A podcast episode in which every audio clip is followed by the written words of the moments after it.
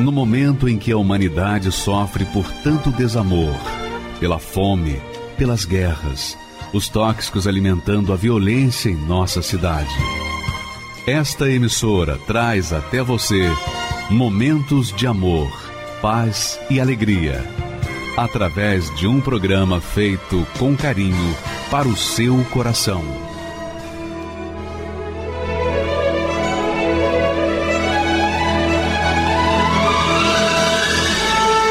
E agora, com você, a Palavra Amiga do Bispo Macedo.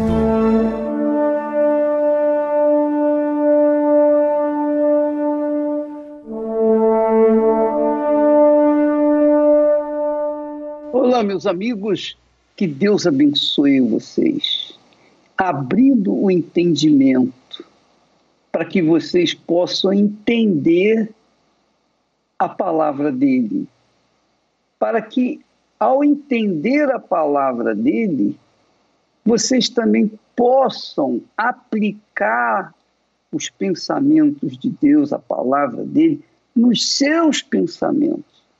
E então, você definir, você determinar uma vida de qualidade neste mundo.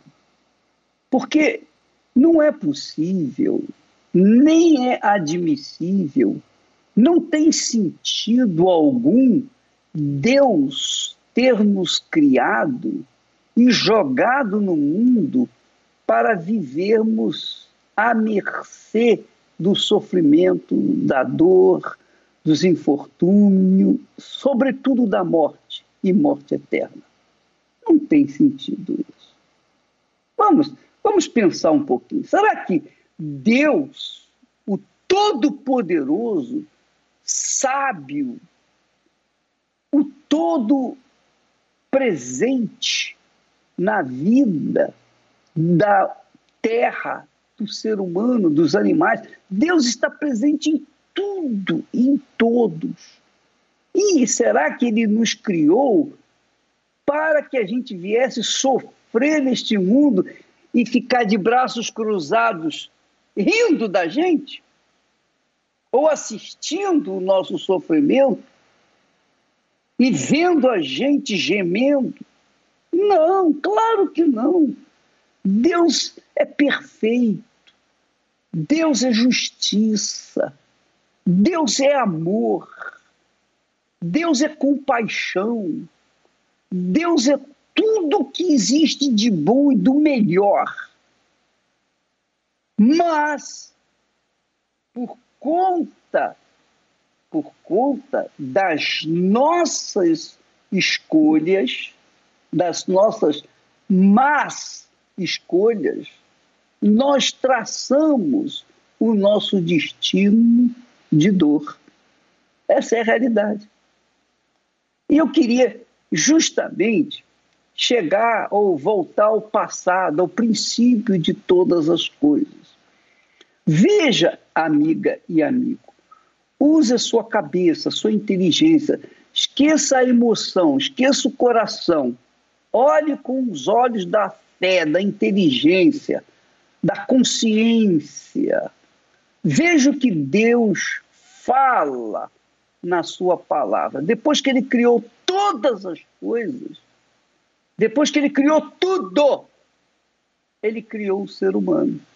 Igualzinho o casal que está esperando a sua criança, o seu bebê. Então, primeiro faz um enxoval, faz tudo, arruma o seu quarto, faz tudo do bom e do melhor, para que quando a criança chegue, então já esteja tudo preparado para ele. Assim foi Deus. Deus também fez o enxoval, do ser humano. Ele criou todas as coisas, do bom e do melhor. Do bom e do melhor. Para que a sua criatura principal, sim, porque o ser humano é a criatura, é a obra-prima de Deus. Tudo que ele criou foi perfeito, mas o ser humano ele criou a sua imagem e semelhança. Ele não criou um ser humano como um macaco, como o crocodilo, como o elefante. Não. O ser humano ele caprichou, ele fez o ser humano à sua imagem e semelhança. Vamos ver o texto que fala, os textos que falam disso, por favor. Coloque aí. Olha só.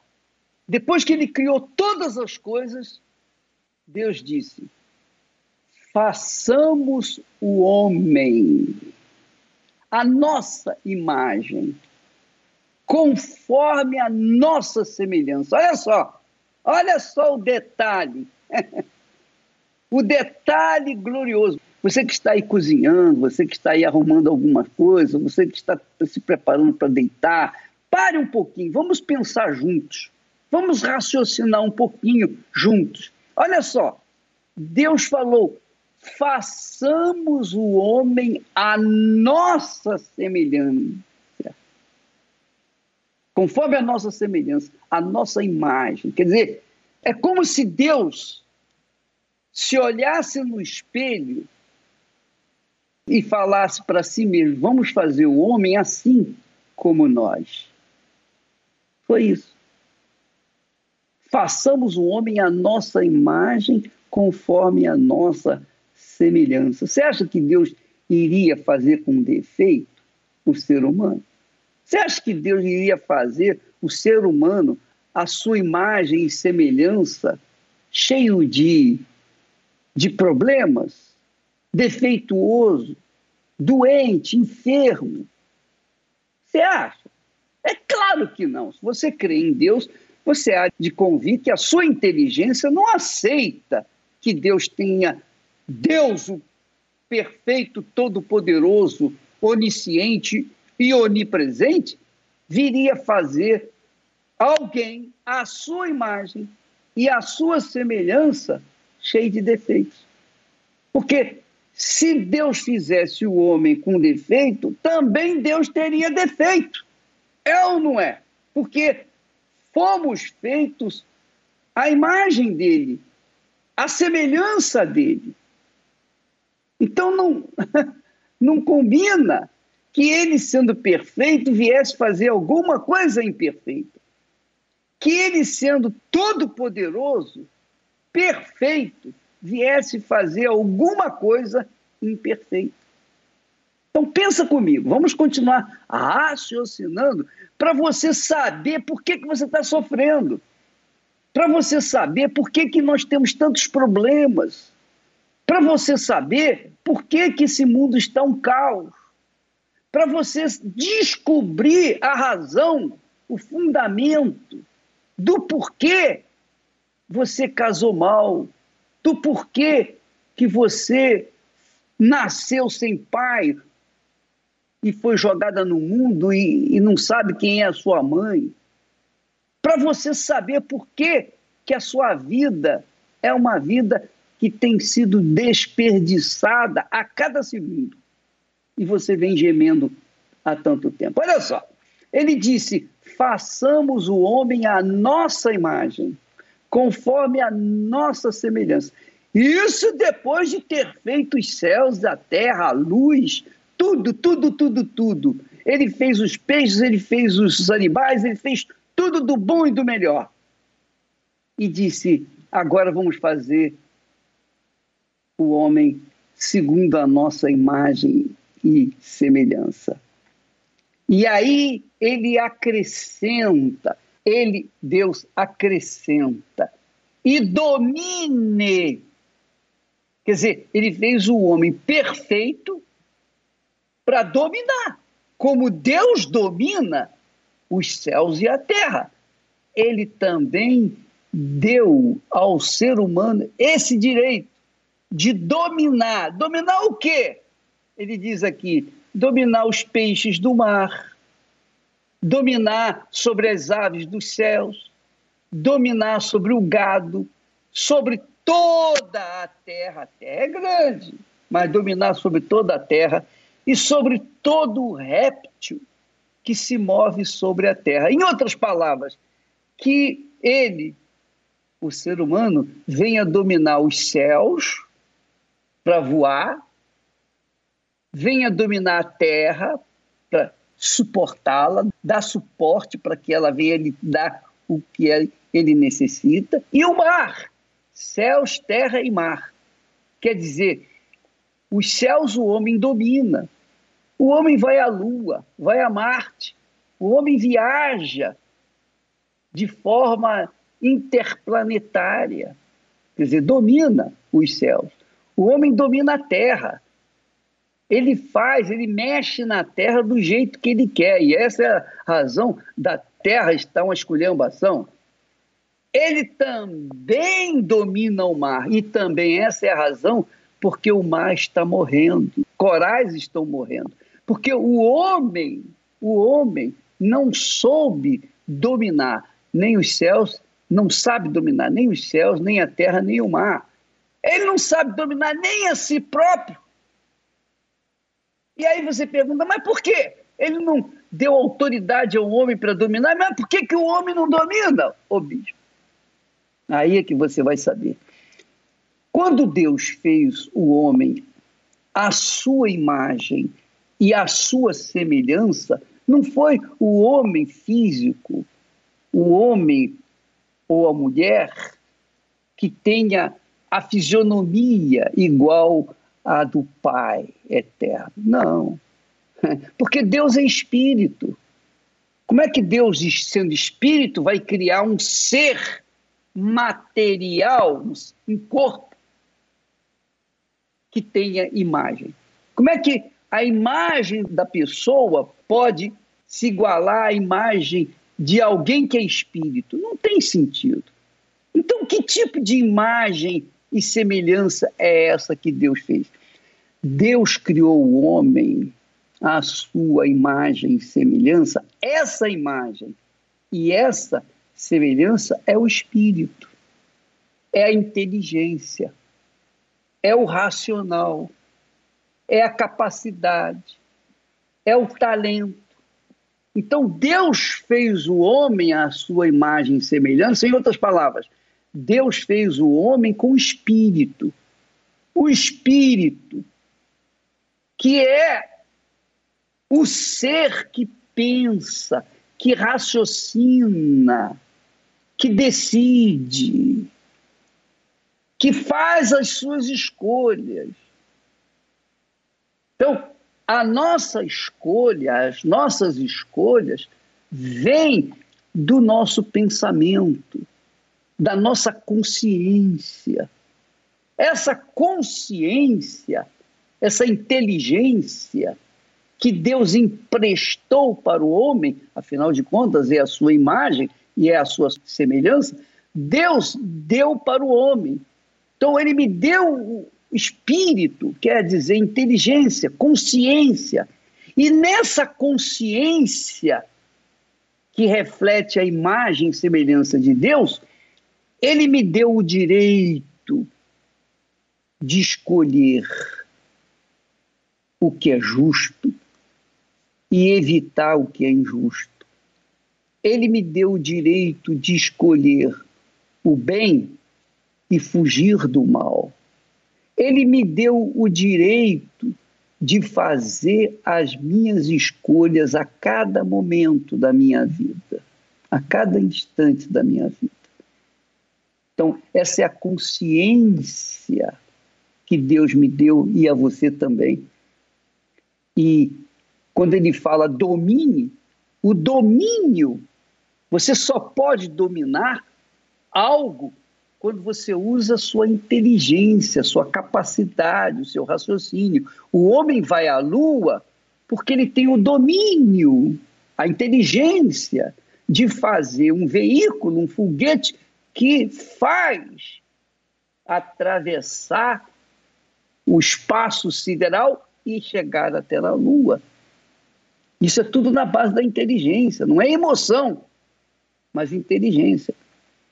Então, o homem recebeu a imagem e semelhança de Deus justamente para que esse homem pudesse escolher só o que era bom, só o que era justo, só o que era perfeito.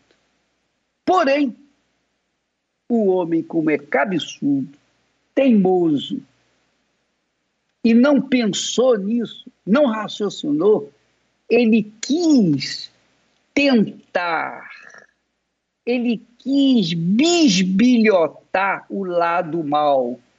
Então ele escolheu desobedecer o Criador. Ele escolheu provar do fruto de uma árvore proibida.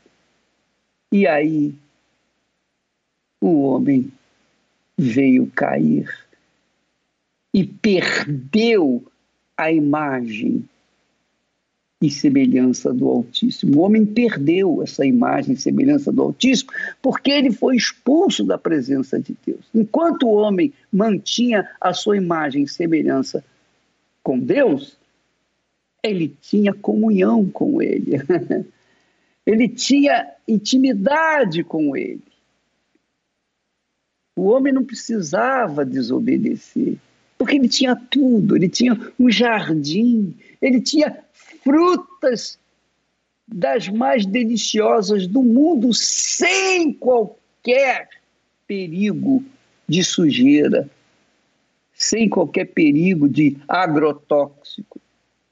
Não, as frutas eram perfeitas. Ele podia provar de todas as frutas mas ele é cabeçudo, cascudo, como jumento. É isso mesmo, ele foi como um jumento teimoso e quis, vou ver, vou dar uma provadinha nessa fruta proibida. Pronto. Aí ele perdeu a sua imagem, a imagem de Deus. Ele perdeu a semelhança do Altíssimo. E então, todas as coisas que ele começou a semear, a escolher, foram para o seu mal. E a humanidade cresceu dentro desse contexto, sempre escolhendo o mal, sempre optando pela voz do coração e não pela voz da consciência do que era justo. Entendeu, amiga e amigo? Deu para entender? Precisa desenhar e, e colorir para você compreender essa coisa tão simples, mas tão, tão simples, mas tão importante. O seu sofrimento, a sua dor, os seus gemidos se devem às suas escolhas ou às escolhas que o seu pai, sua mãe fizeram para você.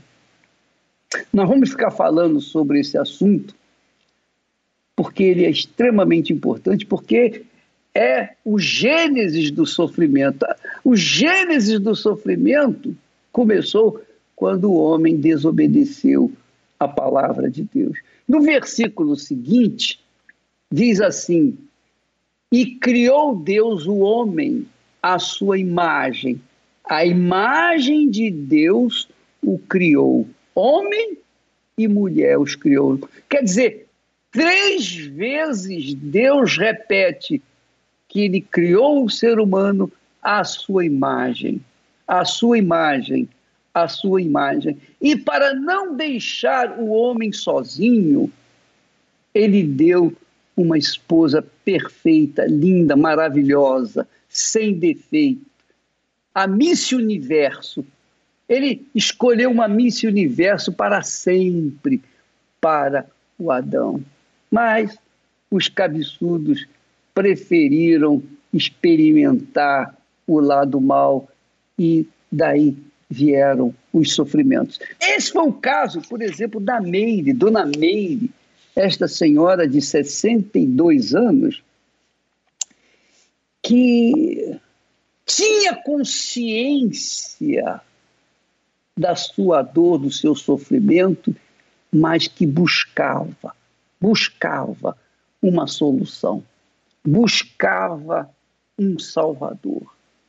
Ela já tinha trabalhado, já tinha praticado uma religião, já tinha feito tudo e por tudo para mudar a sua vida, mas não mudou, porque a sua consciência do bem estava apagada, sufocada pela consciência do mal. E quanto mais ela buscava, mais ela sofria. Até que um dia, bem, eu não vou falar, você tem que ouvir para você entender melhor. Por favor, vamos ouvir a dona Meire, por favor. Eu queria achar Deus, mas eu não achava. Eu ia aos médicos, ninguém tinha um diagnóstico. Aquela depressão, aquela coisa que enforcava no meu pescoço. Era uma tristeza tão grande, eu vivia chorando pelos cantos, mas ninguém via isso. A minha mãe frequentava muito centro espírita. Inclusive, ela usava roupa branca lá, incorporava e tudo. Ela usou, sabe o quê? O meu vestido de noiva para rodar lá na gira dela lá. Não deu certo esse casamento. Me separei com sete anos de casada. Inclusive casei grávida. Esse meu ex-marido, ele, ele me traía demais, ele fazia coisas assim absurdas me batia até. Então as crianças sofriam muito com essa situação. Aí eu tive que sair. Eu, eu peguei as crianças e fui embora. Até que eu, eu juntei com uma outra pessoa, com meu, meu marido atual. E aí a gente foi batalhando e construindo nossas coisas e fomos prosperando, montando lojas e fazer, construindo casas e aí a gente foi prosperando. Só que havia uma, um vazio muito grande dentro de mim. Eu, eu conquistava as coisas, mas a minha eu era um vazio muito grande. Eu tentava preencher isso com muito trabalho. Eu trabalhava demais e aquilo não me preenchia. Eu ganhava dinheiro, mas aquilo não me preenchia. Aparentemente, eu era uma pessoa super alegre, sempre brincando com todo mundo, conversando, mas quando eu estava sozinha, era uma tristeza tão grande, eu vivia chorando pelos cantos, mas ninguém via isso. Época de Natal, eu tinha uma tristeza dentro de mim que eu não sei de onde vinha tanta tristeza. Eu via aquelas luzes, aquela alegria do povo, mas eu, eu em si era muito triste bebia muito para ver se se resolvia isso para mim, entendeu? A virada de ano, a gente todo ano passava na praia. Que a gente tinha casa na praia, então a gente ia para a praia. E ia lá é, pular sete ondas. Uma, a última vez que nós fomos pular sete ondas, deu uma onda tão grande que quase matou todo mundo. Foi uma coisa assim nossa, impressionante. A minha mãe ficou tão depressiva, tão depressiva, que em um ano ela decaiu, decaiu, ela morreu. Eu tava com os mesmos sintomas dela, aquela depressão, aquela coisa que enforcava meu pescoço. Eu não sabia o que, que eu tinha. Eu ia aos médicos e ninguém tinha um diagnóstico. Eu fui parar em psiquiatra, psicólogo. Eu era católica, né? porque todo mundo era católico, então a gente tinha que ser católico. Olha, eu não sei se você reparou, a dona Meire falando, ela disse assim: o meu casamento durou sete anos. Sete anos. Mas todos os anos, no final do ano, eu ia para a praia para pular sete ondas. E a última onda que eu pulei, quase que todos nós morremos, porque era uma onda muito alta.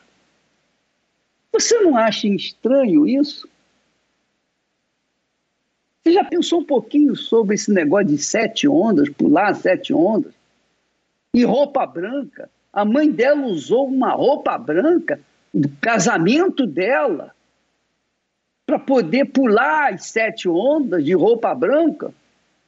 Ei, isso não é, não soa assim um pouco estranho?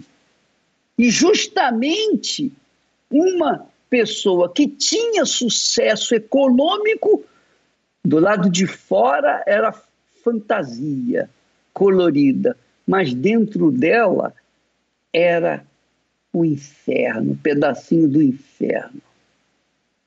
Mesmo assim, pulou sete ondas por muito tempo e as sete ondas já estavam sufocando, afogando a sua alma ao ponto dela não mais aguentar. Vamos continuar assistindo o testemunho. Interessante esse testemunho, viu? Muito bacana. Vamos assistir, por favor. Eu fiz primeira comunhão, eu casei na igreja católica, eu, sabe? Mas eu entrava na igreja e eu, eu queria achar Deus, mas eu não achava. Eu saía da igreja mais vazia do que eu tinha entrado. E aí eu ficava buscando em outras coisas. Eu ia buscar no espiritismo, na umbanda, tudo que você pode imaginar. É, no, na astrologia, a última, a minha última foi astrologia. Que daí eu achava que eu era astróloga. E aí eu, eu queria saber de cristais, e tinha cristais de tudo que era cores, e, e mandava energizar os cristais. E eu ia em cartomante. Se falasse para mim assim, ó, oh, aquela mulher lá leu uma carta bem legal, eu ia lá. Crente eu não gostava. Me desculpa. Inclusive, quando a filha da minha funcionária foi para a Igreja Universal, eu falava para ela assim: socorro, pelo amor de Deus, vamos tirar essa menina dessa igreja, a gente não pode deixar ela lá. E aí eu comecei a ficar muito doente, muito, muito, muito. E os mesmos sintomas da minha mãe, eu estava com os mesmos sintomas dela. E eu ia ao médico e tudo. E aí eu, e o meu sogro, ele estava lá dentro, ele estava com a gente porque a gente estava sendo muito assaltado na loja, muito. Ele falou: "Não, eu vou ficar aqui cuidando de vocês". E ficou lá e aí ele ele sugeriu, sabe? Ele falou assim: "Só tem uma solução para você, Meire. É você ir lá nessa igreja da Socorro". Eu falei: "Ah, essa daí eu não vou não. É aniversário". Aí eu olhei para ele assim, ele, ele olhou para mim assim bem sério, porque ele era uma pessoa que eu gostava muito, sabe? Aí eu falei assim: Ah, sabe Dilma? Eu não tenho nada para perder, eu vou lá.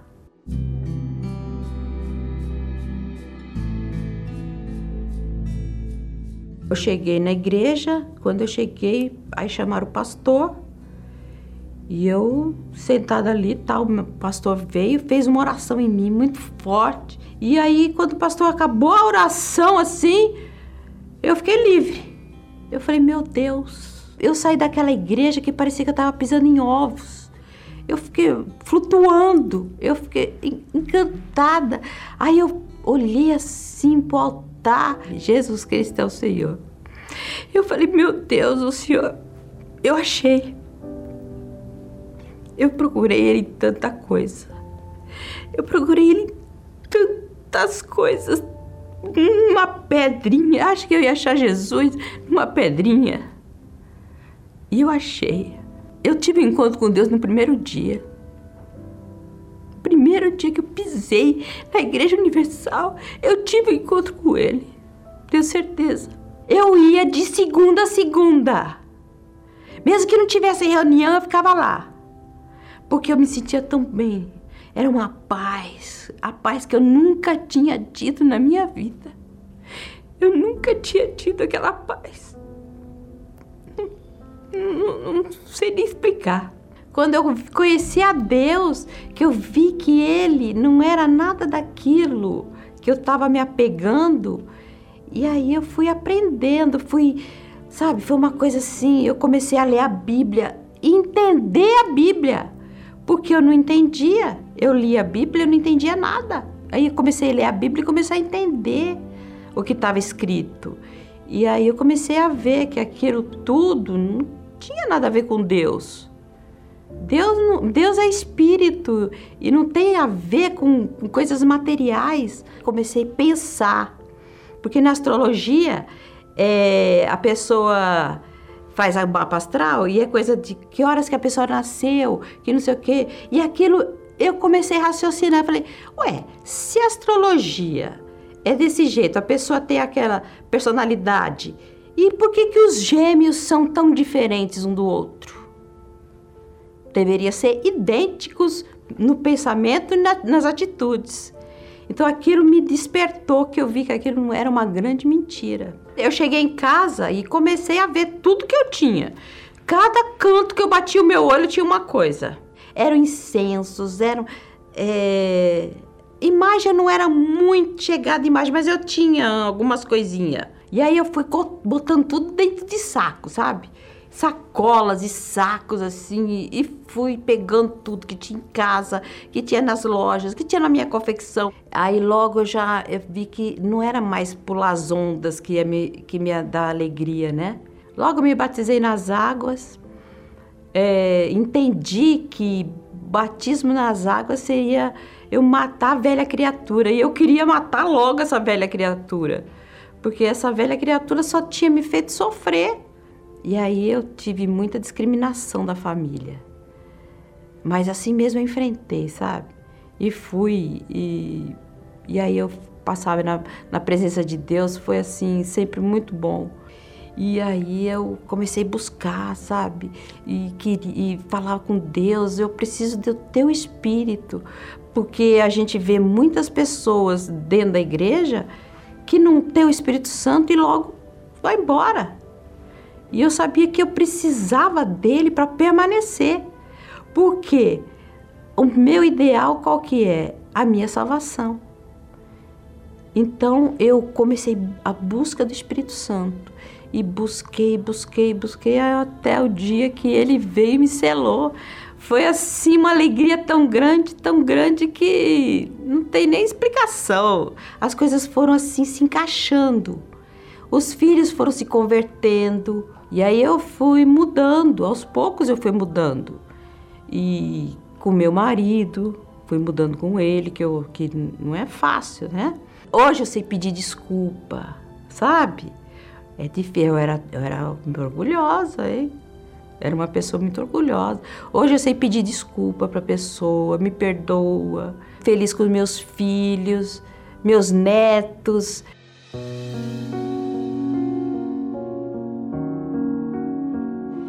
Olha, a Igreja Universal para mim é a minha mãe, é minha mãe.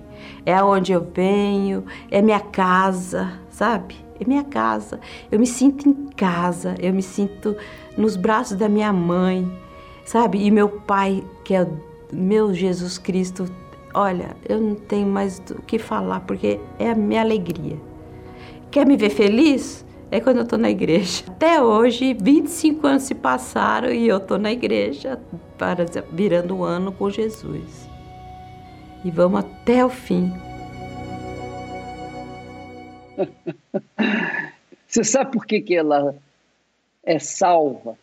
Sabe por que, que ela falou, eu queria a minha salvação? Porque ela tinha consciência, ela teve acesso a palavra de Deus, que dá acesso a gente a uma consciência de justiça, do que é certo, do que é correto, do que é íntegro, do que é de caráter. Então, ela começou, quando chegou na Igreja Universal, que ela teve acesso a consciência divina, a palavra de Deus.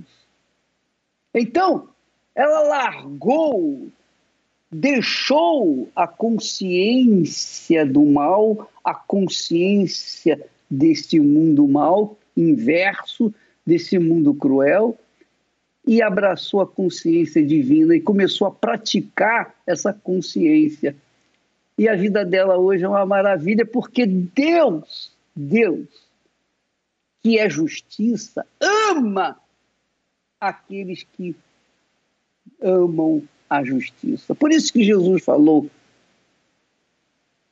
aquele que tem fome e sede de justiça é bem-aventurado, porque será farto.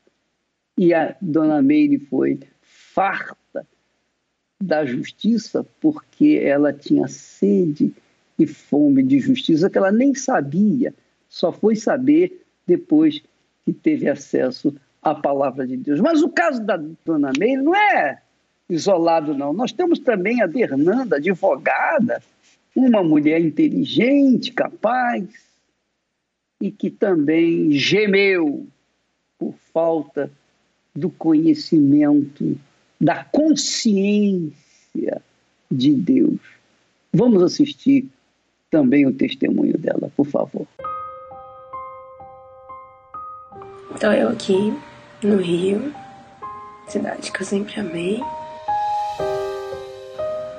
me sentindo sozinha.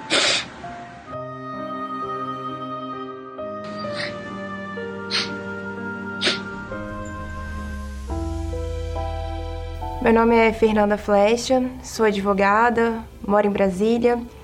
Eu venho de uma família cristã, estruturada, não tive problemas grandes assim na família, mas eu cresci sendo uma criança muito competitiva, uma criança que sempre queria estar em primeiro lugar em tudo. Para mim, o segundo lugar nunca servia.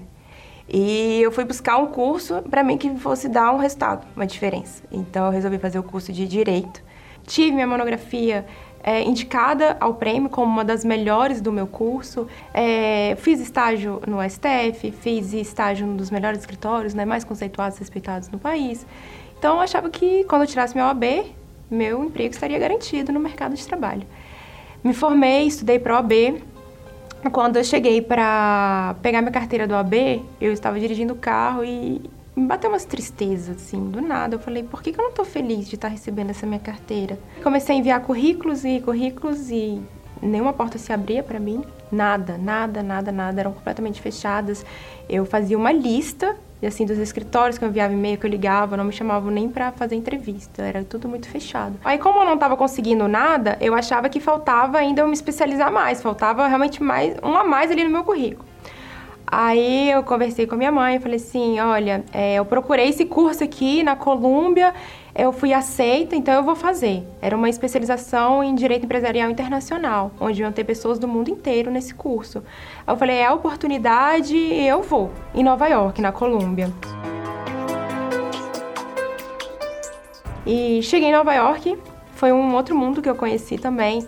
Então ali, meio que a tristeza que eu senti de não ter pego, de ter pego a OB e tudo mais, ela ficou ali maquiada, né? Eu tava vivendo uma fantasia ali, então é, comecei a sonhar de novo, comecei a me imaginar, nossa, que eu vou voltar também pro Brasil arrebentando, né? Vou conseguir o, o trabalho dos meus sonhos no escritório mais de ponta que tiver. Então voltei super animada. Achei que Brasília era muito pequena para mim. Resolvi fazer um outro curso que era na Getúlio Vargas, que também que era voltado para esse lado de direito societário, mercado de capitais, mercado financeiro e tudo mais. E fui. Quando eu cheguei no Rio de Janeiro, é, eu me deparei com uma realidade completamente diferente. E aí eu tentava é, andar pela praia, andar pela orla, que eu sempre gostei muito assim, do mar, e eu já não via mais cor em nada, eu já não via brilho, eu via tudo cinza, eu comecei a não ver mais é, por que, que eu estou fazendo isso? Por que, que eu estou me esforçando tanto se eu não estou tendo resultado para mim? E aí eu entrei para dentro de um quarto, que nesse momento eu estava ficando até num hotel, ainda não tinha encontrado um apartamento, e eu comecei a chorar. E a gente sabe, né, que a pessoa que está triste ela tem que contar para exteriorizar, para aliviar, né, a alma, vamos dizer assim. E aí eu comecei a gravar o vídeo para tirar aquela dor. Eu não consigo um passo à frente aqui, não consigo fazer nada. E é isso. Então eu comecei a buscar solução e resposta para a cura da depressão. Então eu lia muito sobre a cura da depressão, eu procurava dietas sobre a cura da depressão em alimentos, procurava em meditação, na prática da yoga, que fala muito do agora, que a gente não tem que ficar muito ansioso, pensando no presente ou no passado. Ia em psicólogo, ia em psiquiatra, tomava vários tipos de remédio, ou para me acalmar, ou para me deixar mais eufórica. Eu tinha uh, um psicólogo, eu tinha um médico, que até a psicóloga falou: você não pode ser tão exigente com você. Aí eu falei, pronto, a pessoa que eu tava querendo uma resposta, né, que falasse, não, vai, você vai conseguir. A psicóloga, que eu queria uma, ouvir dela coisas boas, ela fala isso. Aí eu falei, ah, não vou mais pra psicóloga, não vou mais tomar remédio, não vou mais ler sobre dieta, não quero mais saber de nada. E eu meio que comecei a me entregar. Não conseguia mais encontrar nada e fui me afundando. Era um peso muito grande que eu tinha até para assim, para começar o dia, para levantar, para fazer qualquer coisa minimamente, sabe? Então eu comecei a largar de mão tudo, né? Não estava dando nada certo mesmo, o remédio, o psicólogo, o psiquiatra. É, eu tentava ir a, algumas igrejas, não resolvia muito, eles não falavam muito da depressão, não tocavam, nem falava, né? Não tocava nesse assunto, então tem jeito, tem jeito mesmo, sei o que, que eu vou fazer da minha vida. Eu procurava na internet muito sobre a busca da depressão, então eu assistia muitos vídeos, eu lia, né, como muito como que faziam, né? Só que no meio dessas buscas, né, também apareciam também muitas notícias de pessoas que tinham suicidado.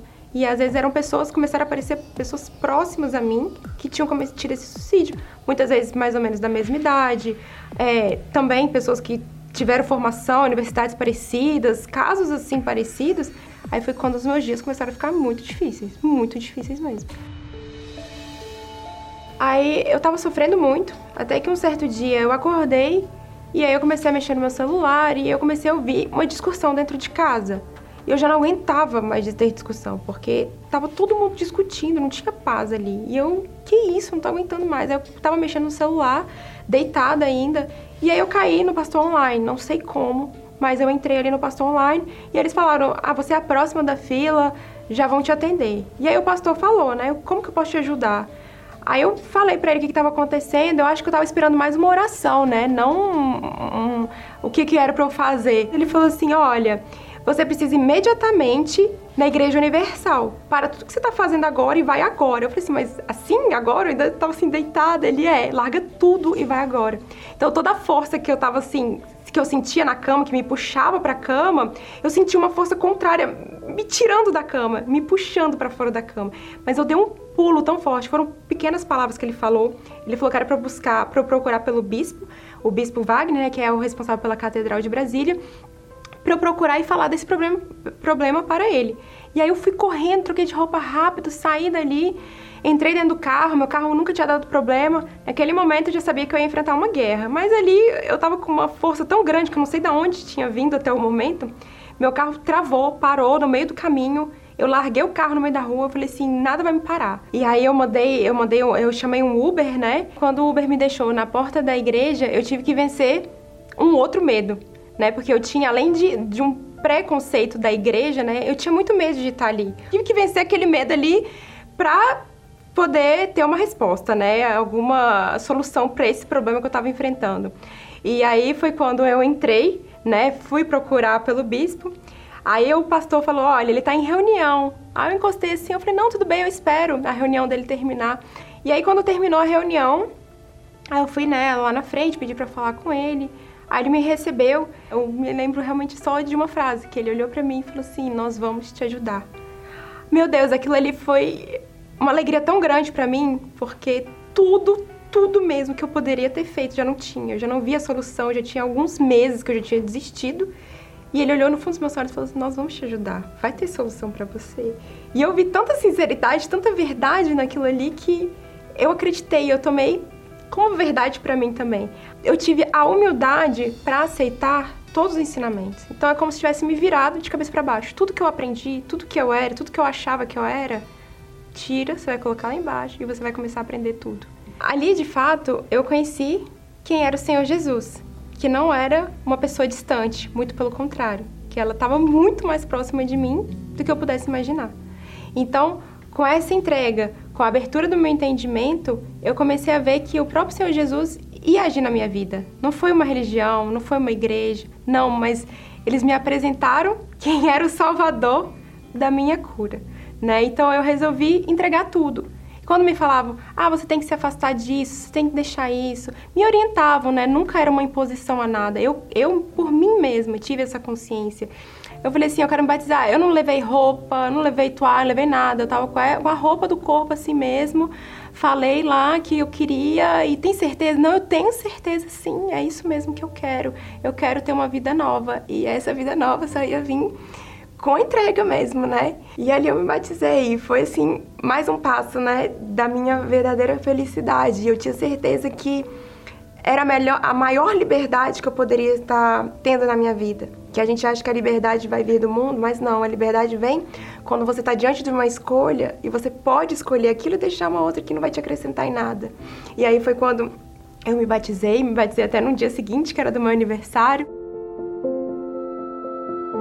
Então aí veio um primeiro jejum de Daniel, que eu falei assim, tá, eu vou seguir direitinho. Aí eu imprimi umas folhas, comecei a fazer e tudo mais. Só que eu não recebi o Espírito Santo. Eu falei, uai, mas o que, que aconteceu? Por que eu não recebi? E aí eu pensei assim, que o Espírito Santo ele não vai vir através de uma tarefa, não vai vir de algo físico. Você tem que ir para um plano espiritual. Você vai ter que se desapegar do seu plano material e se elevar ao plano espiritual, estando aqui na Terra, no plano físico. Aí eu falei, Senhor, então o Senhor tem que me ajudar. E eu não aceitava mais, sabendo de tudo, e eu orava pela minha vida financeira, orava pelas outras áreas da minha vida. Mas qual o sentido? Eu comecei a questionar para mim, qual o sentido de eu estar orando por essas coisas, pedindo a bênção, sendo que eu podia, poderia ter dentro de mim o próprio abençoador. Então aí teve um segundo jejum de Daniel, que eu falei, eu vou receber o Espírito Santo. Eu não aceito mais estar aqui na igreja, estar aqui buscando, toda vez que tem busca do Espírito Santo, eu não tenho o Espírito Santo, minha vida assim ser sempre faltando alguma coisa, ter uma guerra, ter um problema, eu não sei lidar com o problema, não saber guerrear o problema. E foram 21 dias muito intensos, que eu pedia, eu invocava o nome dele ali. Eu preciso muito de ti, muito. Mais que tudo, eu não quero saber de nada. O Senhor não me dê nada, tira tudo. Mas eu preciso do Senhor morando dentro de mim. Como é que eu vou viver esse mundo? daquele jeito, depressiva, sem força. Só o Senhor vai poder me dar força. Até que teve o último dia do jejum de Daniel, que o bispo começou a busca do Espírito Santo e quando ele falou, seja batizado com o Espírito Santo, ali naquele momento eu estava de olhos fechados e eu tive uma certeza tão grande ali, foi uma confirmação tão grande dele falando ali comigo que eu era filha dele. Ele falou audível, audível, assim, que eu era filha dele. E aí foi quando veio o selo mesmo, aquela certeza de tudo que eu já estava vivendo naquele dia, foi aquele selo, aquela certeza. Eu literalmente falo, realmente a gente não precisa de ter coisas e pessoas para preencher o vazio, né? Não precisa estar tá rodeado de amigos, você não precisa estar tá em festa, você não precisa estar tá agitado, não, você pode estar ali sozinho você, só que você é completa. Você tem assim o pedaço do céu, o reino dos céus dentro de você. Você já não sente mais medo, você não sente ansiedade. Hoje, por exemplo, eu tenho paz na minha mente. Hoje eu tenho um pensamento linear, por mais que venham situações que às vezes queiram conflitar, não, eu sei me apoiar na palavra de Deus, eu oro a Deus, eu peço direção do Espírito Santo, ele me dá a direção. Se naquele momento ele não me der a direção, eu também não vou tomar a decisão, eu vou esperar ele falar comigo. Eu não sou agora precipitada, eu não, eu sou calma, eu sei o que, que eu devo fazer, o momento que eu devo esperar, o momento que eu vou recuar, o momento que eu vou agir. Pode me tirar tudo, tira tudo. Que é isso? Toma, só não tira o Espírito Santo. O Espírito Santo para mim foi a verdadeira felicidade. Eu procurei tanto durante tanto tempo, né? Preencher esse vazio, Viajei, morei em outros lugares, conheci quase o, o, mundo inteiro, tive a oportunidade de estar com lugares e com pessoas, só que nada disso veio a verdadeira felicidade. Foi ali, né? Na Universal, na entrega, né? No, no, quando me apresentaram o Senhor Jesus, que eu entendi o que, que era verdadeira felicidade. No momento que eu precisei, vocês estavam de portas abertas. Muitas vezes, em horário que não tinha nem reunião, tinha alguém ali sabe? Eu ligava para um pastor, pastor, pelo amor de Deus, me atende, eu preciso de ajuda. Eu saía correndo, sabe? Às vezes, igual ele falou, eu chegava ali até descabelada, tava preocupando com nada. E vocês sempre 24 horas de portas abertas para mim. Então, a Universal representa para mim realmente uma gratidão, um amor, um carinho por tudo isso que fizeram para mim, porque literalmente era a última porta. Se eu não tivesse resposta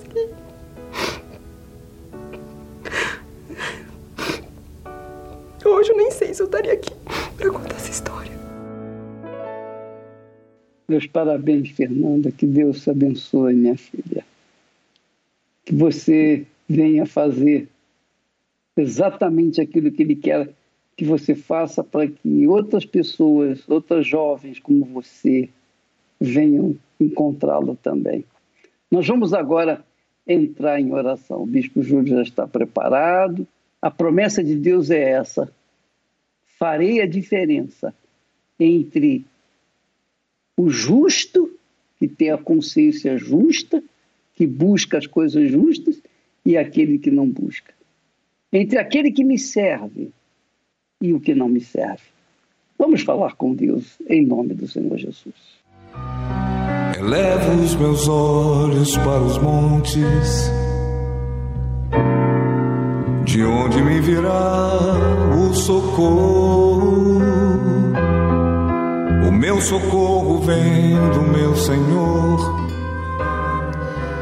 Ah, meu Senhor, eu não posso começar esta oração de forma diferente, senão dizendo obrigado. Obrigado por ter ressuscitado dentre os mortos e ter resgatado essa autoridade sobre tudo que o Senhor criou e que o mal tem causado à humanidade. Ó oh, Jesus, o Senhor restaurou essa comunhão com o ser humano através do teu perdão com o Criador, que nos dá autoridade para dominar. A senhora Meire, a Fernanda, e tantas outras milhares e milhões de pessoas que chegaram na tua casa depressivas, viciadas, doentes, miseráveis, com a pior pobreza que existe, que é a pobreza na alma. Ah, meu Senhor, eu lembro também como eu cheguei, com tanta dor e o Senhor restaurou.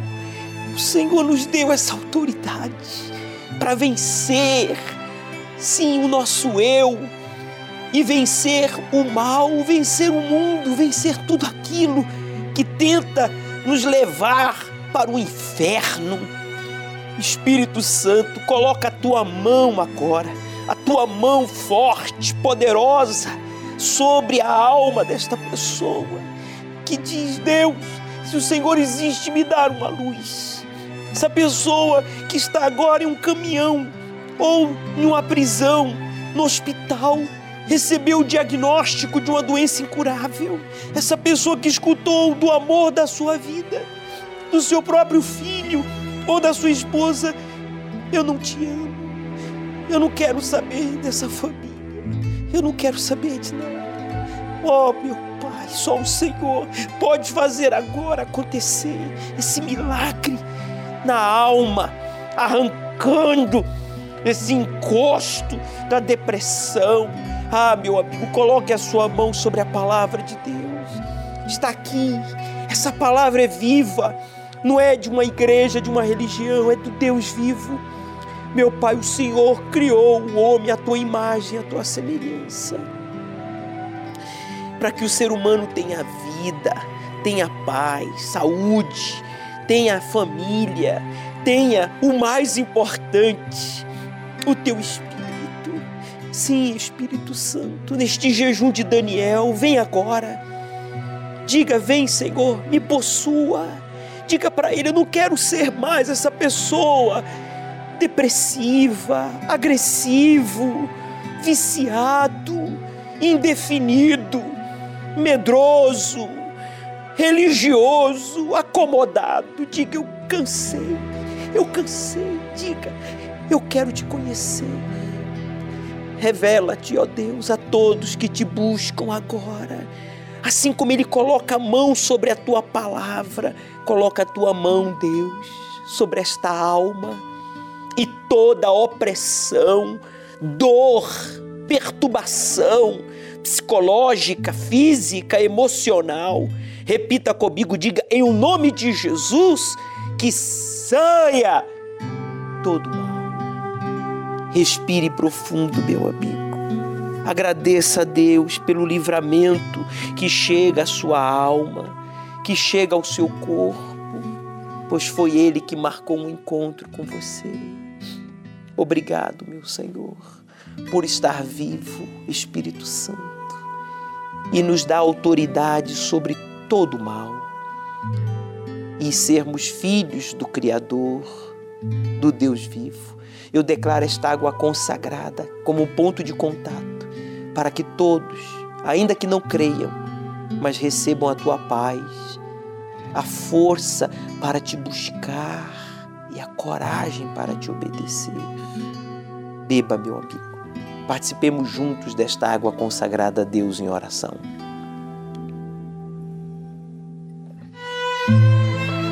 Fale com Ele, agradeça a Ele, pois Ele não esqueceu de você.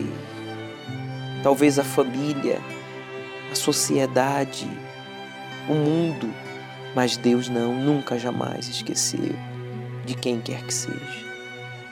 Você é importante para Ele. Meu Pai, eu quero pedir pelos proclamadores do telhado, pessoas enviadas por Ti, escolhidas pelo Senhor, tocadas para patrocinar este programa todos os meses, que eles sejam abençoados, de forma que jamais falte para eles, para os seus, e que sempre tenham condições de patrocinar este programa todos os meses. E você que concorda, diga amém. E graças a Deus. O Senhor é quem te guarda, a tua sombra direita. Ele guarda a tua alma, te protege contra o mal. Ele guarda a tua entrada e a tua saída, desde agora e para sempre. O Senhor é quem te guarda, tua sombra direita. Ele guarda a tua alma, te protege contra o mal. Ele guarda a tua entrada. Ele guardou, ele protegeu, ele livrou você para que você tivesse essa experiência aí pessoal com ele. E domingo agora, ao pôr do sol aqui no Templo de Salomão, nós teremos a noite da aliança com Deus. Prepare uma aliança, não importa o material.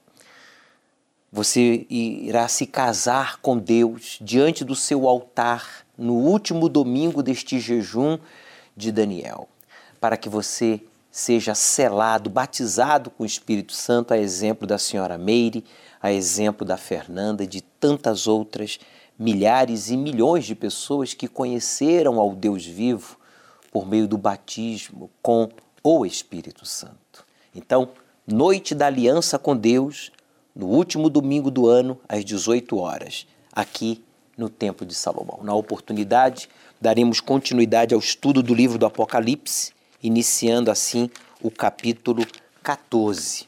Aceite o desafio de obedecer ao Deus vivo, e ele transformará a sua vida. O Senhor é quem te guarda, é a tua sombra direita. Guarda a tua alma, te protege contra o mal.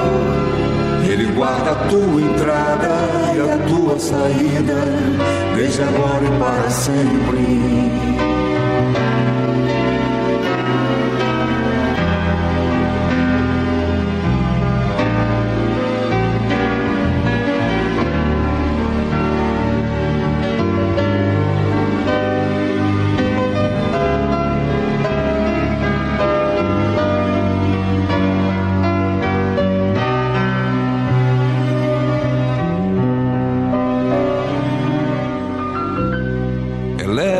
Meus olhos para os montes,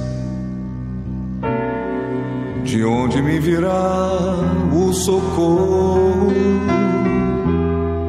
O meu socorro vem do meu Senhor,